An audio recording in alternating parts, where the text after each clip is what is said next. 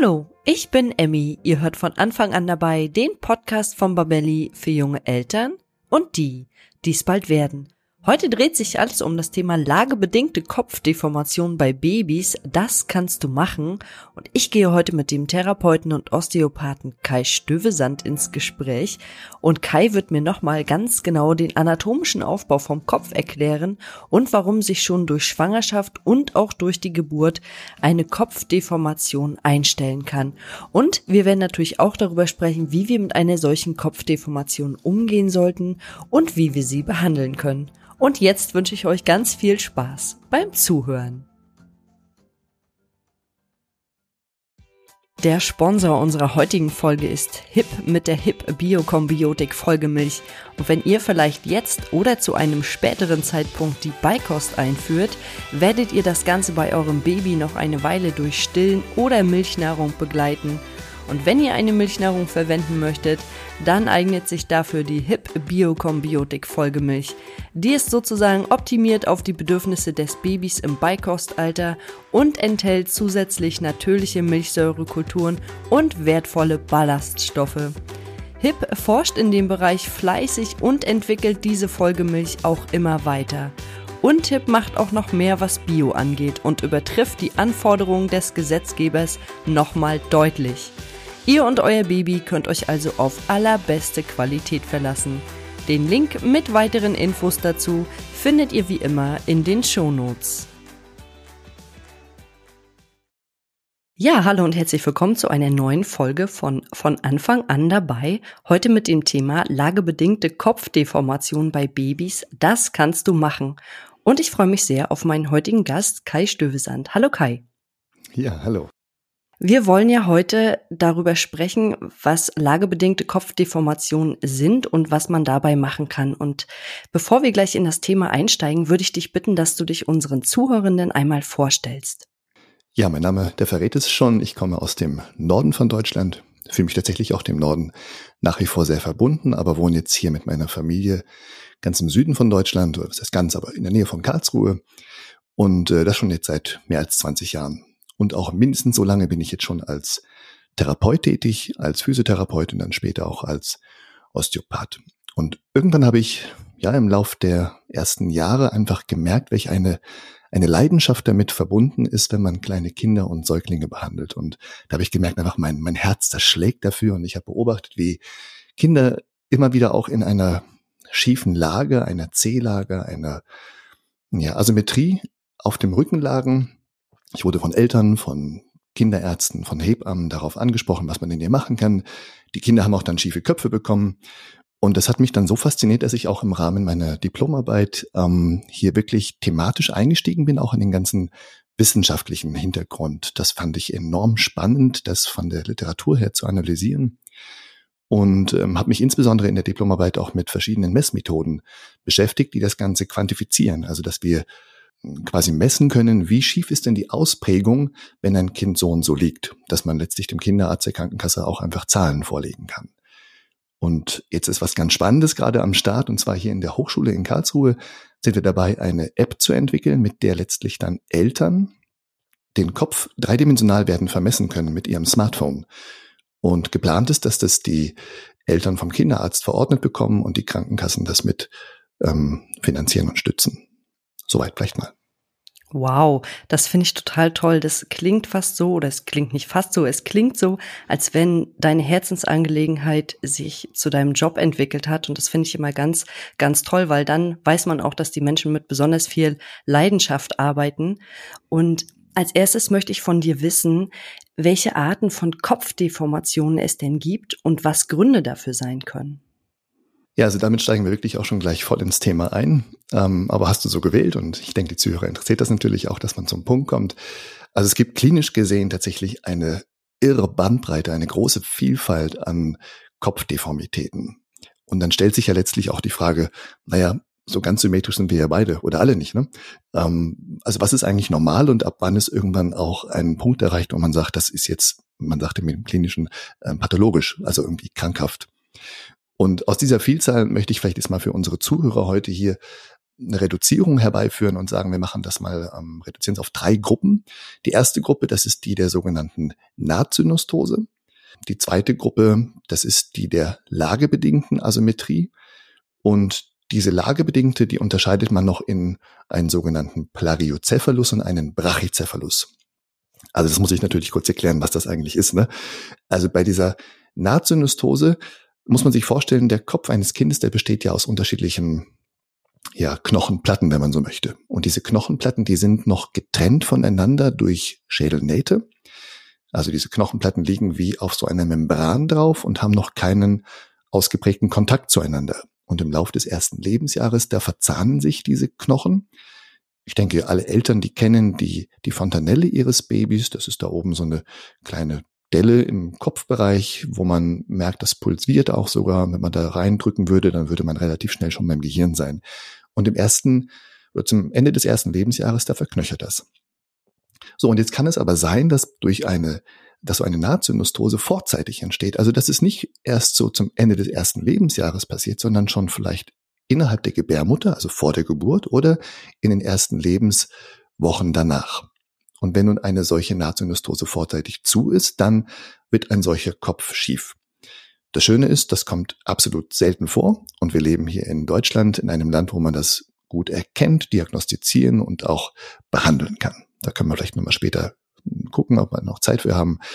So, aber der zweite Punkt, das ist die, diese Gruppe der lagebedingten äh, schiefen Köpfe. Da haben wir ja zwei Unterpunkte. Einmal ist es dieser sogenannte Brachycephalus, das ist einfach so ein ganz platter Hinterkopf. Also der ist wie so ein, als hätte man so ein Brett genommen und ähm, die, die Rückseite ist dann sehr abgeflacht. Ne? Das ist etwas, was völlig unproblematisch ist und das entsteht oft bei Kindern, die sich einfach nach hinten überstrecken, die viel Druck auf den Nacken, auf den Kopf ausüben. So, und die allerhäufigste Form, das ist die des Plagiocephalus. Das ist ein Schieferkopf. Da weiß man heute schon, dass der so zu circa 20 Prozent bei ähm, vier Monate alten Kindern vorkommt, also allen von allen Neugeborenen zu 20 Prozent. Also wenn man jetzt mal konservativ rangeht, würde man sagen, na, wir haben so 700.000 Geburten im Jahr in Deutschland. Das würde bedeuten, 70.000 Kinder pro Jahr sind hier von einem solchen schiefen Kopf, einem Plagiocephalus, betroffen. Und der kann schon entstehen, so als Grund, durch die Lage innerhalb der Gebärmutter. Also es gibt ja verschiedene Geburtspositionen. Man kennt zum Beispiel eine Beckenendlage, das bedeutet, das Gesäß des Kindes ist nach unten ähm, zum Gebärmutterausgang hingerichtet. Dann hat der Kopf oben vielleicht unter der Leber, unter dem Magen einfach nicht so den Platz, sich zu entfalten. Oder die Geburt stellt sich etwas problematisch dar. Es muss vielleicht eine Sauglocke angewendet werden. Es muss Druck von oben ausgeübt werden. Das heißt, alles wird so ein bisschen gestaucht. Vielleicht auch im Rahmen von einer, von so einem Sterngucker. Ähm, und das führt dann letzten Endes auch dazu, dass dieser weiche, noch formbare Kopf so stark deformiert wird, dass er danach rein physikalisch gesehen schief liegt. Und wenn man dann nicht aufpasst, dann wirkt danach die Schwerkraft. Und noch einer äh, von diesen Gründen ist letztlich auch ein bisschen hausgemachtes Thema, nämlich ein einseitiges Handling. Das heißt, wenn Eltern vielleicht nicht achtsam sind beim Tragen ihres Kindes und tatsächlich ähm, überwiegend das Kind über, sag mal, eine Schulter tragen oder in eine Armbeuge tragen und das Kind dadurch auch ein Stück weit dahin geführt wird, dass es den Kopf überwiegend auf eine Seite dreht. Ich kann jetzt noch mehr erzählen, aber ich will dich äh, jetzt auch nicht da überfordern oder langweilen. Soweit vielleicht mal. Nee, nee, du langweilst mich auf gar keinen Fall. Ich finde es total interessant. Ich habe mir hier ganz viele Notizen gerade gemacht. Das heißt ja auch, wenn, also das Kind kann zum einen schon mit einer Kopfdeformation zur Welt kommen und zum anderen kann sich die Kopfdeformation auch erst im Laufe der ersten Monate entwickeln, weil sich die Kopfplatten halt noch verschieben können. Mhm. Und wir wollten ja heute über die lagebedingte Kopfdeformation äh, reden. Und was kannst du uns denn explizit zu dieser sagen? Wie entsteht sie und was passiert dabei im Kopf der Babys? Du hast ja gerade schon gesagt, die Babys haben meistens eine Lieblingsseite und schlafen dann meistens mhm. auch auf der.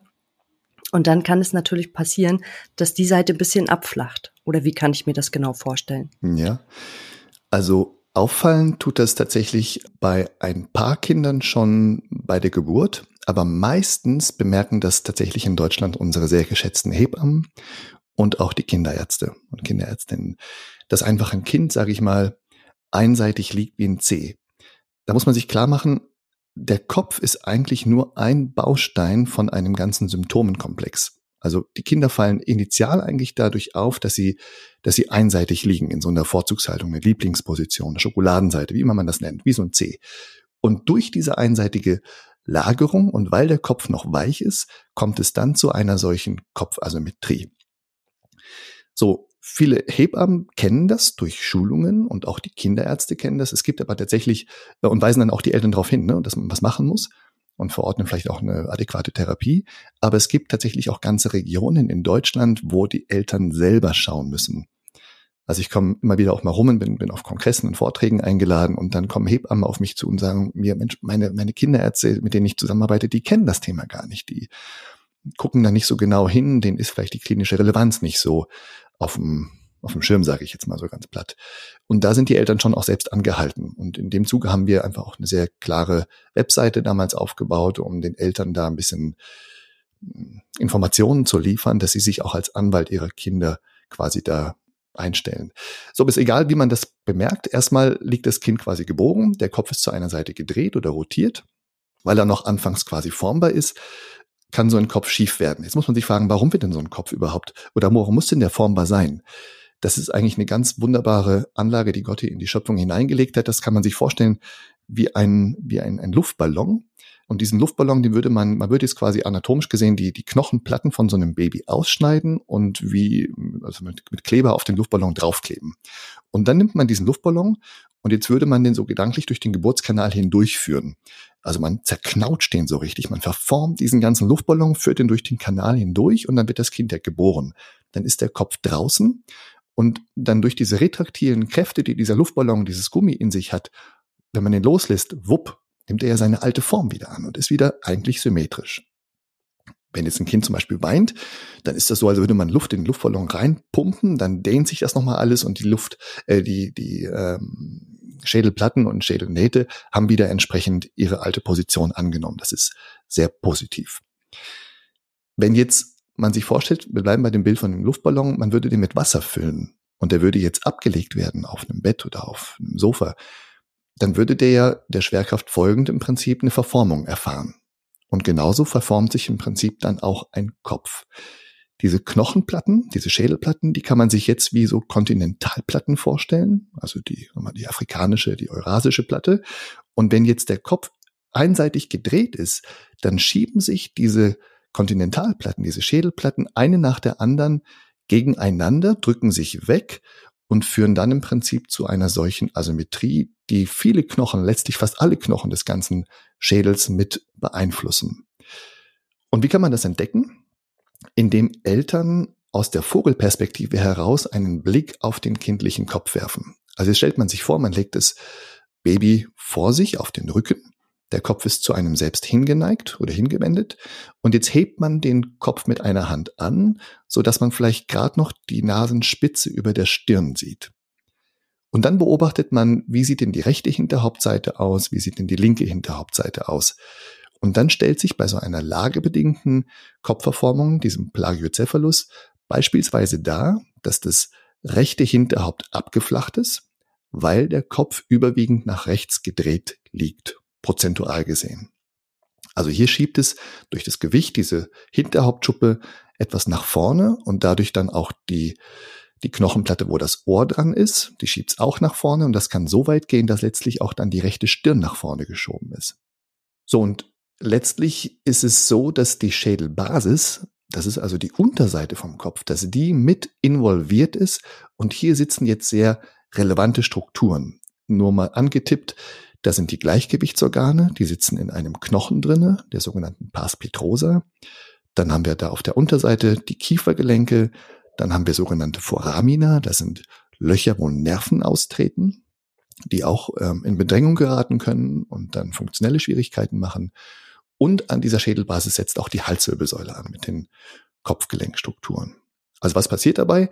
Der Kopf ist weich, er wird gedreht auf eine Seite und diese Knochenplatten verschieben sich derart, dass es zu einer ja, Belastung kommt, so dass verschiedene Knochenanteile verschoben werden und nicht mehr dastehen, wo sie hingehören und damit funktionell und strukturell eine Folge erfahren. Im, ja, lass mal so.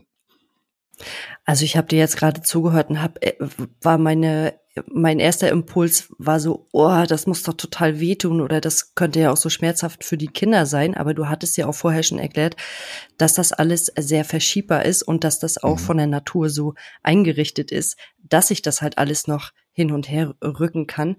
Aber als Eltern macht man sich da natürlich total Gedanken, wenn man jetzt diesen Test macht, den du gerade beschrieben hast und sieht, dass mit dem Kopf des Babys irgendwie was nicht richtig stimmt. Ist das denn gefährlich für die Babys, wenn äh, so eine Kopfdeformation besteht? Weil du hast es ja gerade schon gesagt, es ist im Schädelbasis involviert und da sind einfach so viele wichtige so Knochengelenke, Kief Kiefergelenke, äh, genau. Mhm. Ja, dass, ähm, dass das irgendwie auf das Baby sich dann übertragen kann, dass das mhm. einfach Folgeschäden hat? Also vielleicht mal ganz kurz zurück zu dem, was du eben gesagt hast, ob die Schmerzen haben. Also die Kinder haben tatsächlich keine Schmerzen. Das tut denen nicht weh. Also unser Gehirn zum Beispiel ist auch gar nicht empfindlich. Man könnte da, das ist jetzt ein blödes Bild, man könnte reinschneiden, das würden wir nicht als Schmerz empfinden. Echt nicht? Aber die Membran, nee, aber die Membran, die da drumherum liegt, die und auch die Gefäße, die die versorgt, die können Schmerzen empfinden. Wo Kinder vielleicht tatsächlich Schmerzen haben können, ist, wenn sie eine Blockade haben im Bereich der Kopfgelenke, der oberen Halswirbelsäule und dann eine Bewegungseinschränkung erleben, so wie wir vielleicht sagen, oh, ich kann den Kopf nicht nach links oder rechts richtig endgradig drehen, ne? so eine Nackenverspannung. Hm, das kann dann schon auch, sagen wir mal, ähm, von den Kindern als, als, als ein Schmerz wahrgenommen werden. So, aber die Frage, ist das gefährlich? Das ist natürlich so eine, äh, auch ein bisschen eine philosophische Frage. Ab wann ist was wie gefährlich? Ne? Also ist jetzt fünfmal im Jahr einen Sonnenbrand haben, ist das schon gefährlich oder sind es zehnmal oder also also gefährlich im Sinne von, dass es nachher Folgeschäden haben könnte. Ja. Also bei diesem Brachycephalus, das war dieser lagebedingte flache Kopf, ne, wo einfach das Hinterhaupt ganz gerade platt ist, ähm, der ist gar nicht gefährlich, wenn man dabei bleiben möchte. Der hat keine Folgeschäden. Das ist einfach ein rein kosmetischer Punkt. Den kann man auch ganz gut noch behandeln, indem man zum Beispiel Bauchlagentraining macht und so weiter. Und da gibt es tatsächlich auch Völker, die ähm, darauf abzielen, so ein flaches Hinterhaupt zu haben. Die finden das ästhetisch gut. Und die Kinder haben kein Problem. So, bei diesem Plagiocephalus, ja, der kann tatsächlich klinische Auswirkungen haben. Ich habe eben angetippt, es gibt die Gleichgewichtsorgane. Jetzt sind das quasi mh, hm, Informationen aus den Gleichgewichtsorganen, die ja unserem zentralen Nervensystem, dem Gehirn, zugeteilt werden. Also die geben uns quasi Informationen darüber, wie der Kopf im Verhältnis zum Rumpf steht, wie wir uns im Raum bewegen. Und auch im Bereich der Schädelbasis ähm, sind ganz viele feine Fühlermechanismen, die auch darüber das Gehirn informieren. Und da weiß man nun, dass wenn die Kinder sich dann aufrichten, also sich vertikalisieren, sagen wir, zum Sitzen kommen, zum Stehen kommen, und dann aus diesen Bereichen Fehlinformationen geliefert werden, dass ein großer Anteil von diesen Kindern tatsächlich dann eine sogenannte skoliotische Fehlhaltung entwickeln kann. Also der Kopf ist dann nicht lotrecht gerade und die Wirbelsäule, sondern die wird dann etwas schief gehalten und darunter richtet sich auch die Wirbelsäule oder kann sich dann wie so ein S einstellen. Das ist auf jeden Fall eine klinische Auswirkung der wir natürlich sehr früh entgegenwirken wollen, indem wir versuchen, diese Gleichgewichtsorgane wieder gerade zu bringen. Ein zweiter Aspekt, das sind die Kiefergelenke. Wenn man sich jetzt vorstellt, dass die Oberkieferanteile von dem Gelenk auch schief zueinander stehen und sich dann die Zähne vom Unterkiefer entwickeln, dann können da Bissstörungen sein. Also die Zähne vom Oberkiefer und Unterkiefer, die passen nicht adäquat aufeinander. Ein weiterer Aspekt, äh, das wird vielleicht auch viele Eltern jetzt interessieren, das sind die sogenannten, diese Foramina. Ne? Das sind Löcher, die dadurch in Bedrängung geraten. Und da können passierende Nerven, also Nerven, die dort durchziehen und vielleicht Gefäße, ähm, unter Druck geraten, so dass vielleicht die nachgeschalteten ähm, Organe, die da dran sind, oder Muskeln, die, sag ich mal, die das Trinken mit bedingen, dass die beeinträchtigt sind und dann können Kinder beispielsweise auch Trinkschwierigkeiten an einer Seite erfahren, wie zum Beispiel das Kind nimmt die eine Brust und die andere Seite nimmt es nicht. Also das ist so ein Thema, was die Kopfgelenkstrukturen dann maßgeblich betrifft. Und jetzt ist mir gerade die Frage in den Sinn gekommen, wenn man das nicht behandelt, diese lagebedingte Kopfdeformation, dann kann das ja auch Auswirkungen auf das spätere Leben haben. Könnte man das später dann wieder reparieren, in Anführungszeichen? Nein, tatsächlich ist dieses Zeitfenster, wo man einen, wenn man jetzt mal nur den Fokus nimmt, ähm, den Kopf, ne? Äh, dann ist dieses Zeitfenster tatsächlich sehr begrenzt. Also man redet ja eigentlich bis zum Ende vom siebten, Anfang achten Lebensmonat, was man bis dahin nicht geschafft hat, wieder an Symmetrie zu erwirken, das schafft man kaum noch.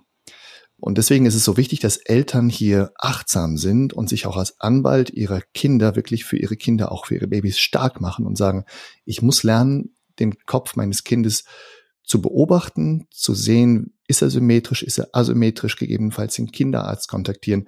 Und dieses enge Zeitfenster, wo man Beeinflussung äh, positiv und korrigierend nehmen kann, dass man das auch nutzt. Ähm, was können Eltern vielleicht noch machen?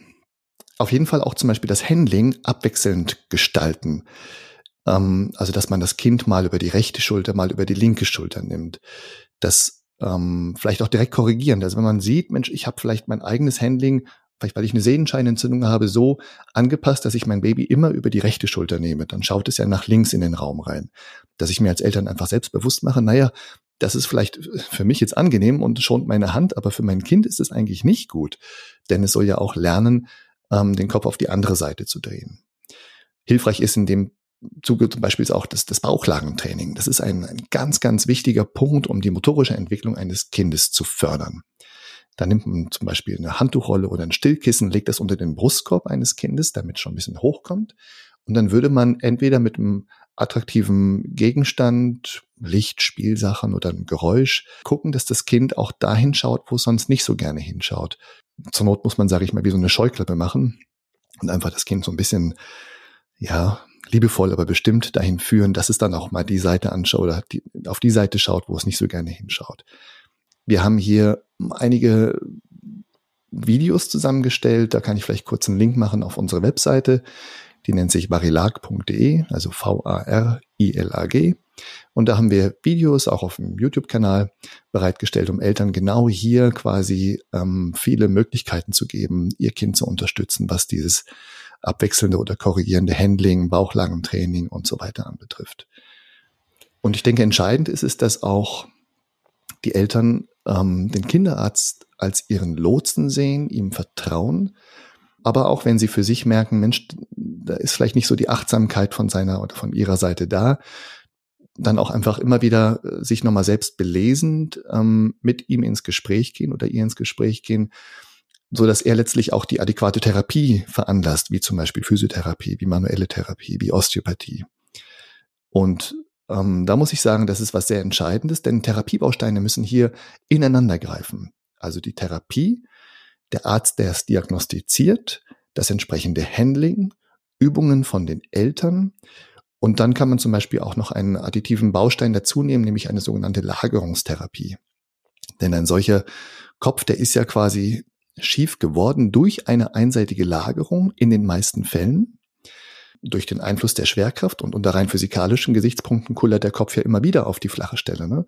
Und um das jetzt umzukehren und die Nacht zum Freund zu machen, tut man das Kind quasi genau andersrum herlagern, so dass diese prominente Hinterhauptseite quasi belastet wird durch das Eigengewicht des kindlichen Kopfes und die abgeflachte Hinterhauptseite entlastet wird. Und dafür kann der Kinderarzt tatsächlich auch ein Rezept ausstellen für so eine Seitenlagerungsschiene, die kann man dann zum Beispiel bei uns auf der Webseite das Rezept einfach abfotografieren und hochladen. Dann geht das an die Krankenkasse und dann werden die Eltern da unterstützt mit so etwas. Ja, das ist super, dass du das gerade nochmal erwähnt hast. Ich habe nämlich auch gerade gedacht, das Handling kann man natürlich tagsüber machen, aber was ist in der Nacht? Und ich hatte tatsächlich auch so ein Lagerungskissen, aber durch meine äh, Schwiegereltern damals, die gesagt haben, du musst das Kind immer drehen, äh, und dann bin ich wirklich, ich weiß nicht, alle vier Stunden oder so, oder immer, wenn ich äh, die Kinder gestillt habe oder erst das eine, dann das andere, dann habe ich das Kind auch immer wieder umgedreht äh, auf die andere Seite, damit es mhm. gar nicht erst passieren kann mit dieser Kopfdeformation. Aber mir war gar nicht bewusst, dass das tatsächlich so viele Kinder betrifft mhm. und dass das Zeitfenster auch nur so begrenzt ist. Das finde ich nochmal ganz wichtig zu betonen, weil siebter, achter Lebensmonat, das ist ja quasi gleich. Ne? Wenn man ja. ein Kind bekommt, dann vergeht die Zeit ja immer so ganz, ganz schnell. Und deswegen finde ich das nochmal wichtig, dass du das äh, betont hast, dass da wirklich drauf geachtet werden muss, dass das relativ zeitnah passiert dann auch die ganze Behandlung. Und ich habe mir natürlich auch deine Videos im Vorfeld angeguckt und finde die sehr, sehr schön erklärt und kann die jedem Elternteil auch nochmal ans Herz legen und wir werden das Ganze natürlich auch nochmal in den Shownotes verlinken. Und was würdest du denn sagen, wie lange dauert es, bis sich der Kopf quasi wieder in Anführungszeichen zurückverformt? Ja, also man jetzt sich nochmal vor Augen führt, man würde diese Vogelperspektive einnehmen, ähm, wo man sich so, also gerade die Nasenspitze über der Stirn noch darstellt und man schaut, wie sieht das linke Hinterhaupt aus, die rechte, das rechte Hinterhaupt ist vielleicht schon eine Stirn nach vorne verschoben und man vielleicht auch sieht, Mensch, das Ohr auf der Seite, wo das Hinterhaupt abgeflacht ist, ist auch nach vorne verschoben. Also wenn man diese Vogelperspektive vor Augen hat und sagt, jetzt würde ich mal so eine Diagonale messen von links vorne nach rechts hinten und von rechts vorne nach links hinten, dann haben diese beiden Diagonalen, ich sag mal, die eine ist vielleicht zwölf Zentimeter lang, die andere ist elf Zentimeter, haben dann vielleicht eine Differenz von halt eben zehn Millimeter. Und der Kopf lässt sich tatsächlich in den ersten Monaten, ich sag mal zwischen dem vierten und sechsten Lebensmonat, um ein Millimeter pro Woche korrigieren. Ich kann jetzt hier keine Studie direkt ähm, benennen. Das ist einfach tatsächlich auch wachstumsbedingt. Also deswegen muss man auch so mit dem achten Monat ungefähr fertig sein. Zum einen lassen sich Kinder gar nicht mehr später so unbedingt gut lagern. Die, die wollen dann auch frei sein. Ne? Kann man sich als Erwachsener vorstellen, dass man irgendwann auch ja frei bewegen möchte. Vielleicht auch dann auf dem Bauch schlafen möchte, so zum Ende des ersten Lebensjahres. Also das Wachstum des kindlichen Kopfes ist in den ersten Monaten enorm schnell und später nimmt das eigentlich rapide ab und dann braucht es tatsächlich deutlich länger. Also bis zum sechsten Monat kann man ein Millimeter pro Woche korrigieren und danach geht's, braucht man ungefähr zehn Tage, um einen Millimeter zu korrigieren. Also das geht relativ flott. Die meisten Kinder würde ich sagen, man, man macht so Kategorien. Also bis vier Millimeter sagt man, ist alles normal. Zwischen vier und acht, das ist eher so ein leichter Befund. Zwischen acht und zwölf Millimeter ist ein moderater Befund und alles über zwölf ist dann schon ein deutlicher Befund. Ich habe schon Kinder gehabt, die hatten 20 Millimeter an diagonalen Differenz. Und das ist natürlich was, was, was schon länger braucht. Also wenn jetzt ein Kind mit vier Monaten kommt, das sind die häufigsten, und die haben zum Beispiel jetzt zwölf Monate, zwölf Millimeter ähm, diagonalen Differenz, dann brauchen die, sage ich mal, zwölf Wochen ungefähr zum Lagern und dann ist das auch wieder komplett weg. Also die aller, aller, allermeisten schaffen das zu 100 Prozent, da bleibt gar nichts von übrig. Es ist allerdings ein bisschen abhängig davon, ähm, welche Ursache zugrunde liegt. Ich kann jetzt ja nicht so sehr in die Medizin einsteigen, aber es gibt Kinder, die haben eine ganz ausgeprägte Vorzugshaltung. Da könnte ich jetzt, sage ich mal, auf der rechten Seite, angenommen, Kind dreht vermehrt den Kopf nach rechts, könnte ich rechts ähm, eine weiße Wand vorhalten vor die Augen oder ein Tuch und links ein Tablet, wo ein toller Film läuft. Die würden diese weiße Wand angucken. Das ist eine ausgeprägte Situation, die kommt nicht so oft vor. Oder es gibt am Muskel, im Hals einen Muskel, den sogenannten Sternocleidomastoideus, und der kann einen Knoten entwickeln. Das passiert auch nicht unmittelbar nach der Geburt, sondern oft so zwischen der vierten und siebten, achten Woche nach der Geburt.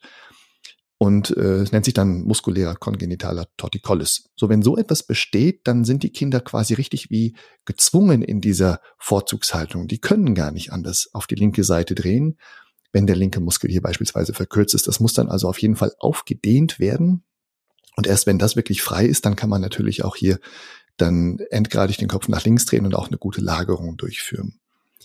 Also diese Bausteine hier, die müssen tatsächlich Hand in Hand greifen. Und jetzt noch, wie lange dauert es? Es gibt noch eine, einen zweiten wichtigen Aspekt von der Nachhaltigkeit her. Ähm, und zwar ist das die sogenannte Synaptogenese. Also unser Gehirn besteht ja aus Milliarden von Nervenzellen.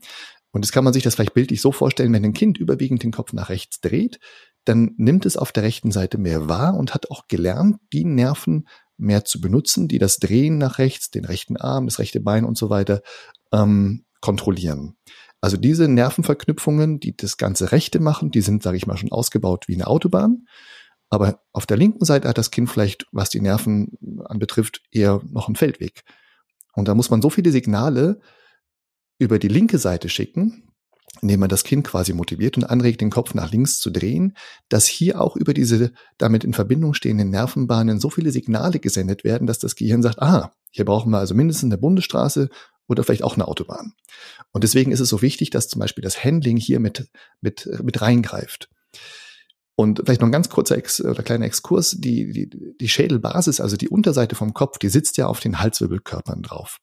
Und der erste Halswirbel, der zweite, die sind noch gar nicht knöchern durchbaut. Und die sind auch tatsächlich noch länger nicht fertig durchbaut. Also da hat man vom hinteren Atlasbogen redet man ungefähr mit dem, vom dritten Lebensjahr und im sechsten Lebensjahr ist dann der vordere Atlasbogen verknöchert.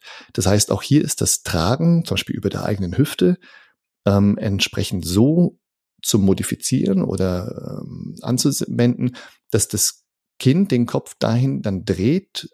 Ich sage es mal, wenn, wenn ein Kind überwiegend nach rechts schaut, dann würde ich mein Kind jetzt eher auf die linke Hüfte setzen Und dann würde das Kind quasi sich versuchen wollen, nach links hin in den Raum zu orientieren, zumal ich ja dann quasi mit meinem Gesprächspartner vielleicht in Bezug bin. Also da wird es sich eher hinorientieren. Und dann kann ich positiv Einfluss nehmen, nicht auf den Kopf selber, aber auf diese Kopfgelenkstrukturen, die halt eben noch bis zum dritten, bis zum sechsten Lebensjahr unter Umständen modifizierbar sind von der knorpeligen Struktur.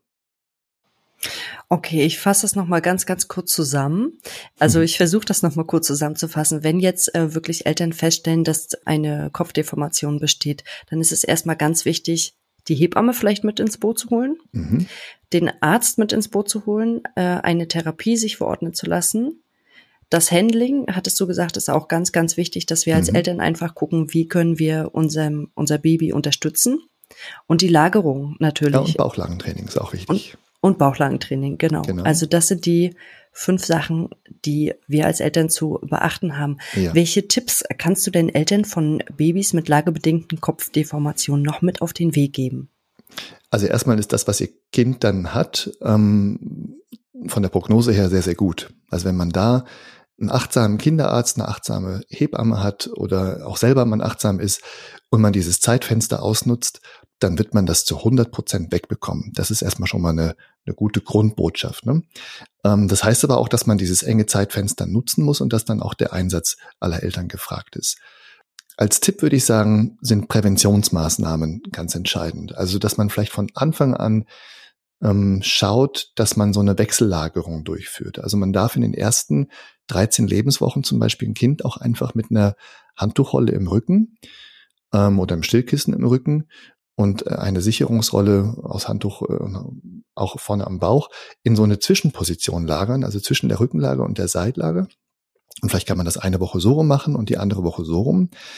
Ähm, grundsätzlich wird ja immer in den Kliniken empfohlen, dass man ein Kind ausschließlich auf den Rücken legt zur Prävention des plötzlichen Kindstods. Das ist auch richtig. Ne? Also wir haben da eine ganz starke Reduzierung der Fallzahlen. Also wir haben heute zum Glück nur noch ungefähr zwei bis 300 Fälle pro Jahr.